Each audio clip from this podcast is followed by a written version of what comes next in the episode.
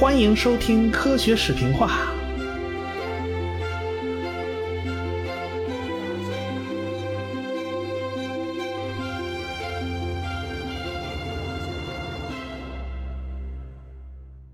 咱们上文书说到，水晶宫的场馆设计师就找到了欧文。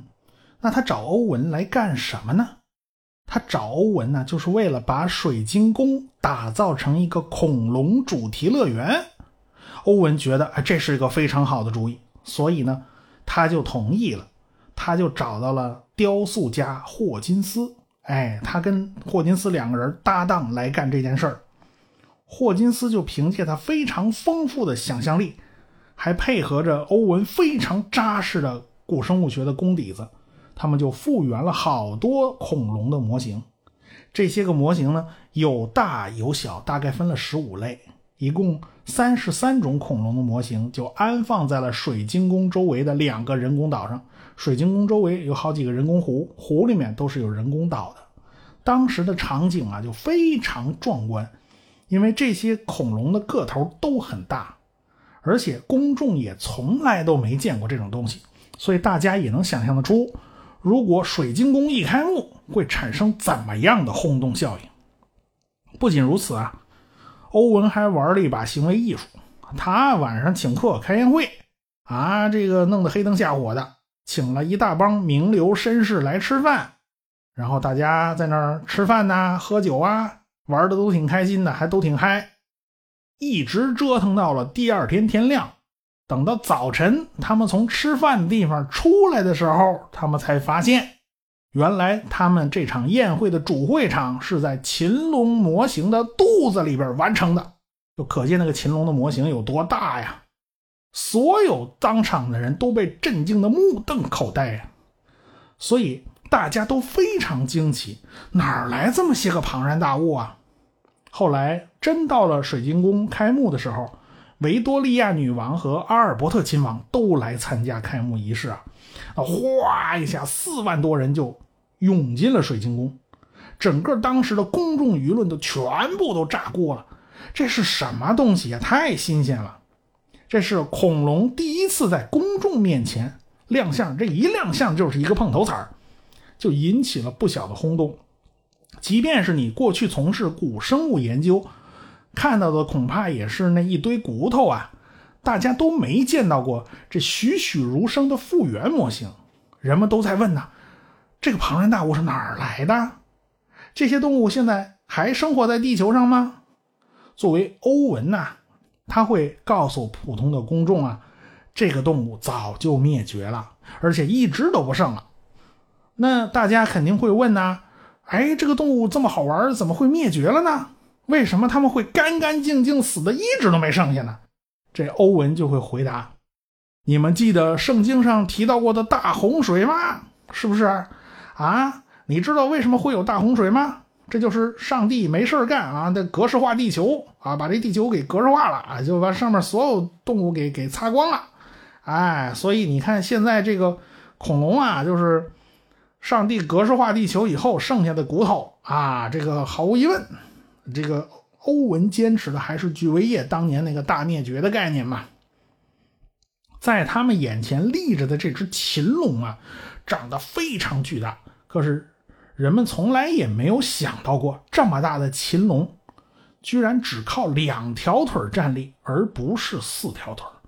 当时欧文他们建造这模型的时候，是怎么想都想不到这一点的，所以呢，他们都认为啊，应该是像。犀牛啊，像大象一样啊，应应该是四条腿站着吧？啊，你这么庞大一东西，你一定是四条腿着地的。这两条腿着地的，那多多不得劲呢。可是秦龙人家就是两条腿着地的，他靠两条后腿就给站住了。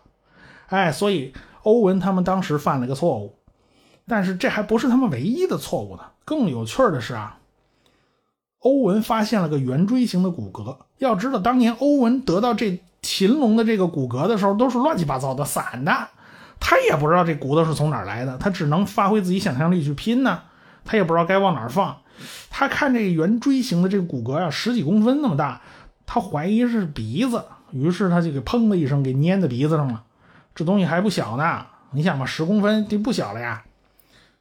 到距离这个秦龙骨架被发现五十多年以后，一直到一八七八年的比利时，在一个煤矿里边就找到了三十多具秦龙的骨架，啊，其中有十七具是比较完整的。哎，这回有了比较完整的骨架，大家一看呐，哎呦，这哪儿啊？原来发现啊，这圆锥形的东西根本就不在鼻子上，它是爪子上的一部分。欧文当年搞错地方了。不管怎么说吧，在当时水晶宫展出的这些个恐龙模型呢，就引起了非常大的轰动。欧文当时也是名声大名名声大振呐。可你要知道啊，欧文他并不是恐龙的发现者啊。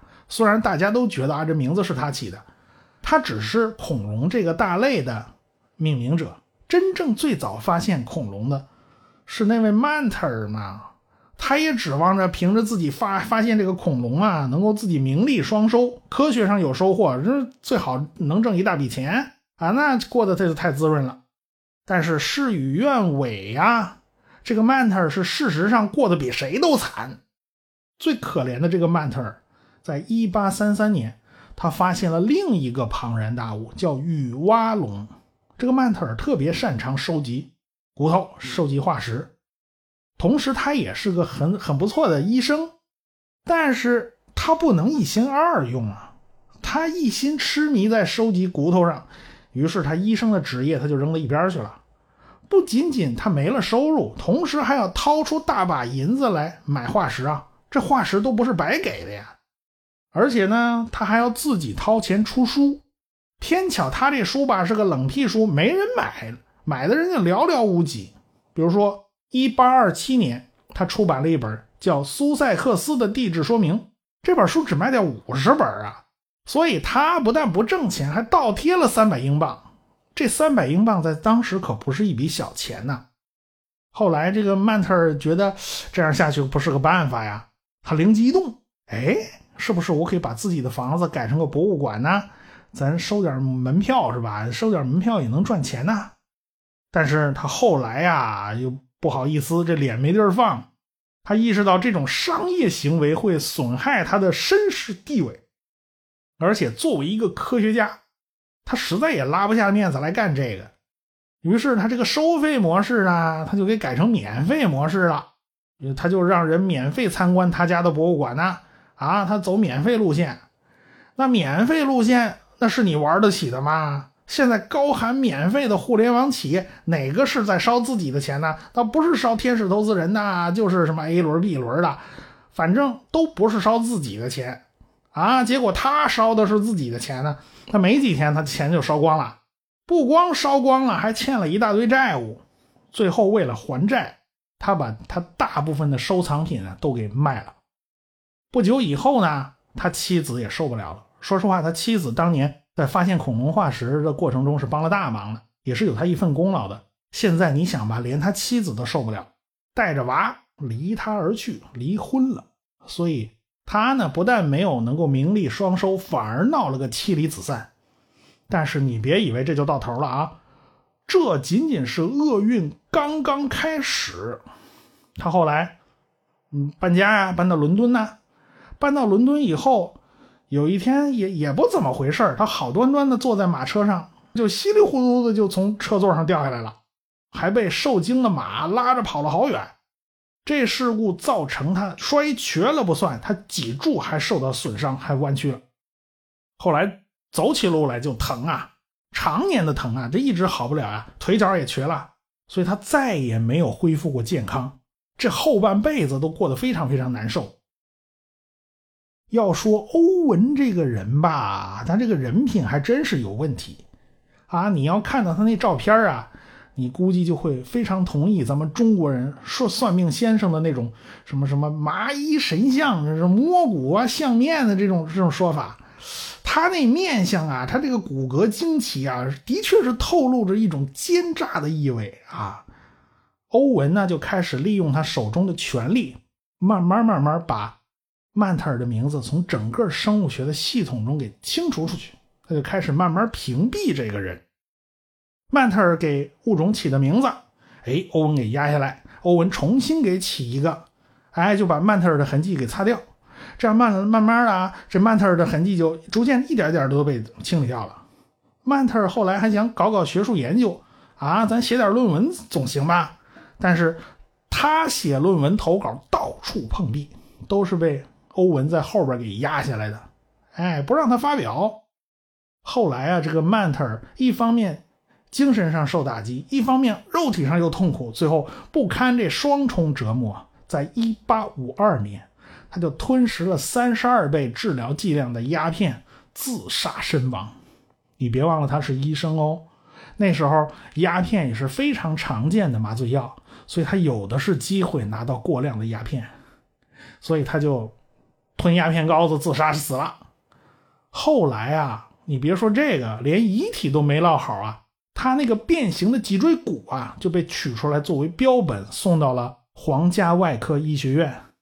后来这个骨头就落到了欧文手里啊，皇家外科医学院的亨特博物馆。那就是欧文在管事儿，在当家呀，哎，这个骨头就被作为标本给保存起来了。到了后来，到第二次世界大战，德国轰炸伦敦的时候，结果这一颗炸弹就砸中了这骨头，于是这骨头就灰飞烟灭了，就再也找不着了，就曼特尔留下的最后一丁一丁点痕迹都没了。所以，这个曼特尔是非常有理由高喊一声：“谁敢比我惨？”他的确是过得很惨。哎，我们不说这个曼特尔，就说欧文这一辈子，他活得非常长，他甚至活得或者熬死好多人啊。他这个岁数最后活得都非常大，但是他一辈子里面最后一件大事呢，是跟一桩化石的买卖有关系。这件事呢，还不发生在英国，这事儿发生在德国。德国生物学家叫冯麦耶，他宣布了，他发现了带羽毛的化石。这是非常罕见的事儿，因为羽毛这么柔软的东西是很难被保存下来的。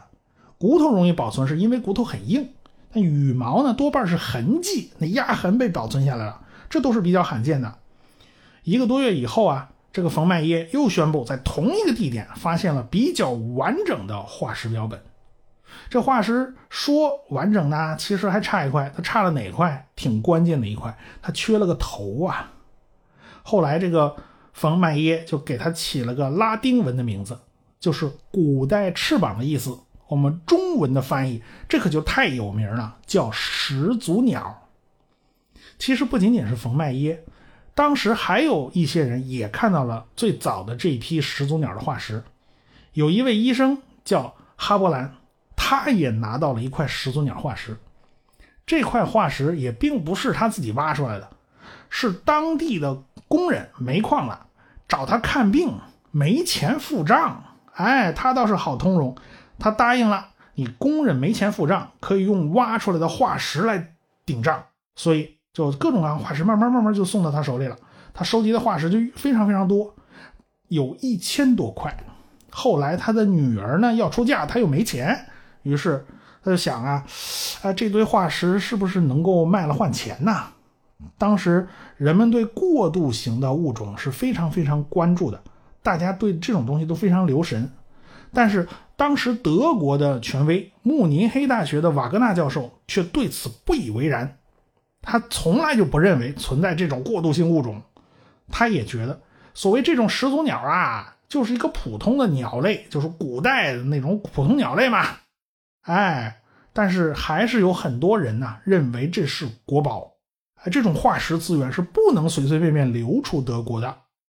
他们甚至啊，恳请德国的皇帝威廉一世掏钱把这块石头买下来。但是威廉一世显然对这事儿根本就没兴趣。后来一帮子学者还是按捺不住啊，他们就向国会申请了禁制令，禁止这类物品被卖到德国以外。但是很遗憾呢，在禁制令生效之前。这批化石被卖出去了，买主是谁呢？买主正是英国的欧文。本来英国的自然历史博物馆也不见得就这么想得到这批化石，但是他们授权啊，欧文五百磅之内啊，你要能搞定你就买下来啊，你讲价钱讲不到五百磅那就算了。但是欧文呢，他当时冒风险跟对方谈了个价钱，谈到多少钱呢？谈到了七百磅。这七百磅包括这块始祖鸟的化石，以及剩下的一千七百多块化石，全部打包一块买回来。哎，这个欧文还跟人家说好了，分期付款，分两次把款子结清。但是这欧文呢，中间他拖拖拉拉，死活都不想好好付款，说白了想赖账啊！他这人信誉实在是不不怎么样。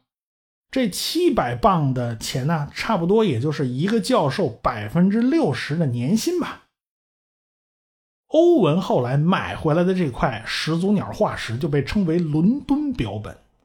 可是欧文为什么火急火燎的宁可违规冒险，多花钱也得把这块化石买到手呢？而且他后来哈着急忙慌的，他就写成论文发表了，这研究成果全都发表了。他不但要把这块标本控制在自己手里，还要掌握整个对这块标本的解释权。那他又居心何在？因为带羽毛的恐龙啊，显然是个过渡性物种。这个欧文心里头门儿清楚。哎，前头不是说有个有个标本的缺了个脑袋吗？你仔细去看看那脑袋，哎，说不定还能找到两颗牙。哎，这鸟长牙，这都都是很奇怪的事儿。所以欧文他心里头就有预感呢，这个东西的发现对他自己过去信奉的那种理论是非常不利的，所以他必须把这个证据掌握在自己手里。因为他的学术对手要是看到了这件东西，那能开心死啊！他学术对手是谁呢？这个人就是达尔文。达尔文虽然跟欧文算是朋友，但是他也知道啊，这个欧文此人人品他有问题啊。从后来欧文的表现来看，他那奸猾的一面那是显露无疑的。说到这儿啊，我们大主角终于登场了。要知道达尔文的名字，那可是无人不知、无人不晓，那简直成了进化论的代名词。但是他在当时远没有现在这么显赫的名声啊。达尔文呢，有一个非常了不起的家族，他祖上呢也曾经默默无闻的。但是到了他祖父这一代，就陡然之间发起来了。为什么呢？因为达尔文的祖父是一代名医啊，连国王都是要请他看病的，而且还想请他当御医。但是他的祖父谢绝了啊，他们家离国王远点啊。所以呢，他祖父很早很早就是英国皇家学会的会员。要知道，这个英国皇家学会的头衔比咱们国内的院士的还要高呢。你要是能后边署名带个 FRS 的缩写，那你牛的不得了了。这是英国皇家学会的缩写，那是无上的荣誉。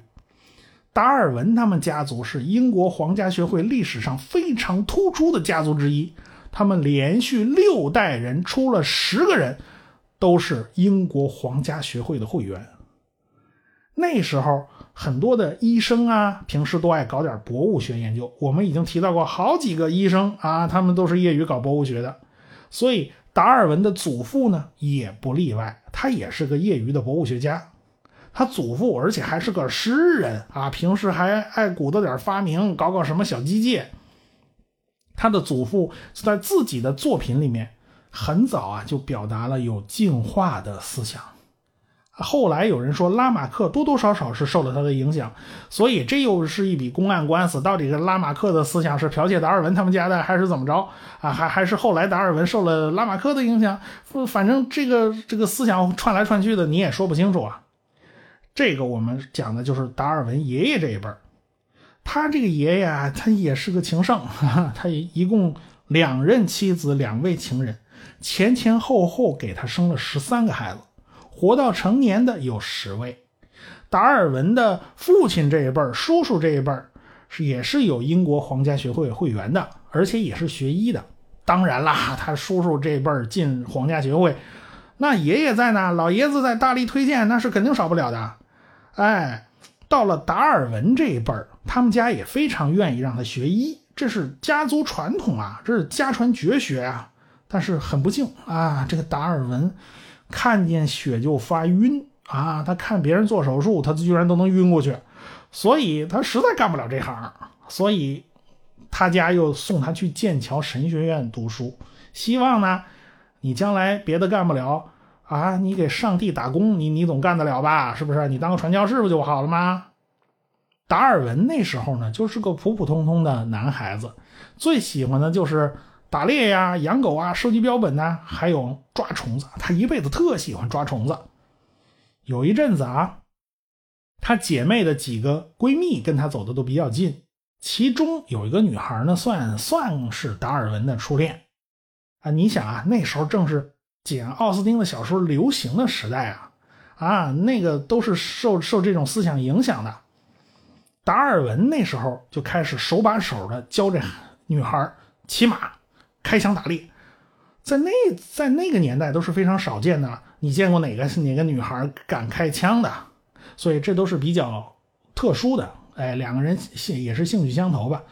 那时候刚好达尔文是从医学院退学，还没有进到剑桥大学去学习神学，因此达尔文那时候是有大把闲暇时光的。他家里也老说他不务正业，嗯，不务正业，他那你也不能拦着他出门去玩，对吧？他就跟女孩经常在一块抓虫子。哎呀，这女孩就发现啊，这个达尔文太痴迷于抓虫子了啊！前面看着有一个奇异的甲虫，他跑上去就给抓了啊！就又看到一个，那就再抓一个，那麻烦了，两个手都占了。他这时候又看到了第三个漂亮的甲虫，他已经没手去抓了，他怎么办呢？他一张嘴就把手里的甲虫给含嘴里了，然后腾出手去抓新虫子。你可想而知啊，那个虫子在他嘴里能老实吗？在他嘴里分泌出那种非常恶心的液体啊！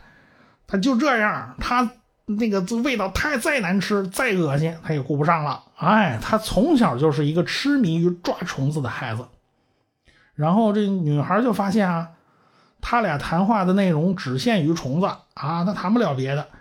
那达尔文甚至想不起来去去见这个，就算见这个女朋友吧，啊，除非这女朋友写封信给他，说说说又见到一种奇怪的虫子啊，他就会兴奋的跑过去，啊，你可看虫子，你是看虫子重要呢，你还是看人重要呢？所以后来两个人慢慢慢慢就疏远了。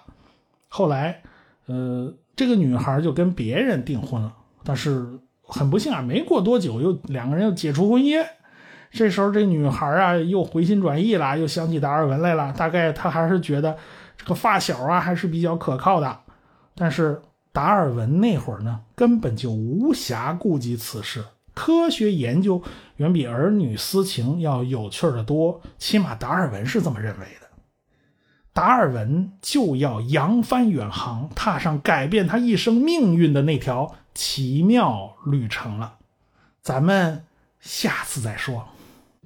我是卓老板，我是吴京平，我是汪杰，我们是科学声音。